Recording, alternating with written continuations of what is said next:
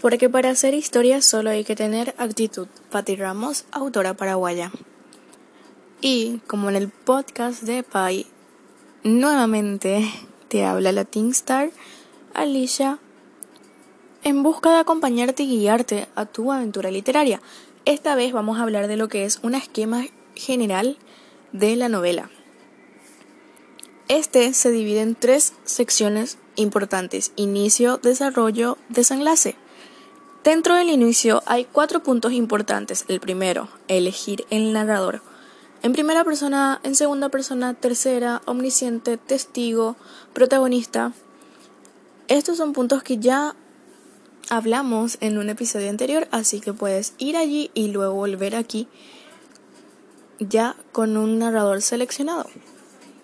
El punto número dos es la presentación de los personajes. Este siempre debe ir al inicio, en los primeros capítulos, que uno pueda decir, leer tu libro y decir, wow, este personaje me agrada su personalidad, me gusta su apariencia, y poder imaginárselo, poder tener una imagen de él, un panorama de esa. Tercer punto importante dentro del inicio es definir el género. A pesar de ser un escritor brújula, dejarnos llevar mucho por nuestros gustos es complicado porque podemos enredarnos. Ya en la literatura existen géneros, subgéneros, categorías en una amplia gama y en una amplia cantidad de opciones. Entonces hay que investigar bien cuál es el género, cuál es la categoría que encaja perfectamente con lo que yo quiero contar. Y por último, dentro del inicio está el resumen personal. El resumen personal donde vos digas, mi historia va a tratar de esto, va a pasar esto y va a terminar en esto. En, en general, a rasgos grandes. Y la sinopsis es, recuerda que es aquello que le dice al lector, compra este libro. ¿Por qué? Porque la sinopsis es aquella que está en la contraportada de tu libro o que se encuentra en la descripción de tu libro en alguna plataforma digital. Es eso lo que va a decir al lector, debes leerme, debes comprarme, debes llevarme y debes darme un lugarcito en tu librero. Como dije en tres sectores generales, ya dijimos los cuatro puntos del inicio, ahora vamos con los cuatro puntos del desarrollo. Lo primero es el conflicto, establecer cuál es el problema, cuál es el misterio, qué es aquello que me va a decir, tengo que llegar al final para saber qué es lo que va a pasar con esto. Si es que va a tener algún tipo de giro durante la trama, durante el desarrollo, ya debes establecerlo, ya debes ir planeando algo en línea recta que luego va a subir o bajar de una forma drástica, pero debe ser buena debe atar todos los cabos. En el desarrollo existe el tercer punto importante, que es el crecimiento personal y emocional de tus personajes. Es allí donde deben ir cambiando paulatinamente.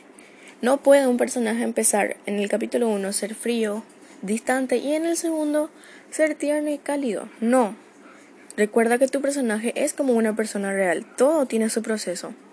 Que salga del caparazón tiene su proceso y su tiempo y este debe darse durante el desarrollo de la trama. Y cuarto punto importante dentro del desarrollo son los objetivos que tiene ese libro. El libro que estás escribiendo, ¿qué es lo que busca? Persuadir, hacer que el lector reflexione, que se entretenga, que se enamore, que odie, que cambie. ¿Qué es lo que buscas? Esa es la pregunta a la que debes responder al mismo tiempo en el que escribes el desarrollo en el que estás escribiendo la trama. Y en el tercer sector, y el último, que es el desenlace, también existen cuatro puntos importantes. El primero, define si este va a ser abierto o cerrado, porque si debe tener continuación, o si va a ser abierto y dejar a tus lectores con el corazón roto, como muchos de los autores lo hacen. ¿Qué es lo que quieres causar? ¿Cuál es el impacto que quieres que dé el final de tu novela. ¿Cuál es la emoción que tienen que sentir tus lectores al leer el final? ¿Cuál es? felicidad, tristeza, amor, pasión, decepción, ¿qué es aquello que deberían sentir tus lectores al leer el desenlace de tu novela? Punto número 3. Dentro del desenlace debemos definir si queremos que nuestro final sea épico, inolvidable o esperado. ¿A qué me refiero con esto? Que en algún punto de la trama el lector va a decir, bueno, yo creo que este es el malo, por ejemplo. Y después pasa un giro impresionante en la trama que se hace, hace que él se olvide de cuál era su teoría primera y bam, en el final resulta que sí tenía razón. ¿Cuál es la teoría que vas a apoyar de tus lectores? ¿Va a ser esperado o inesperado?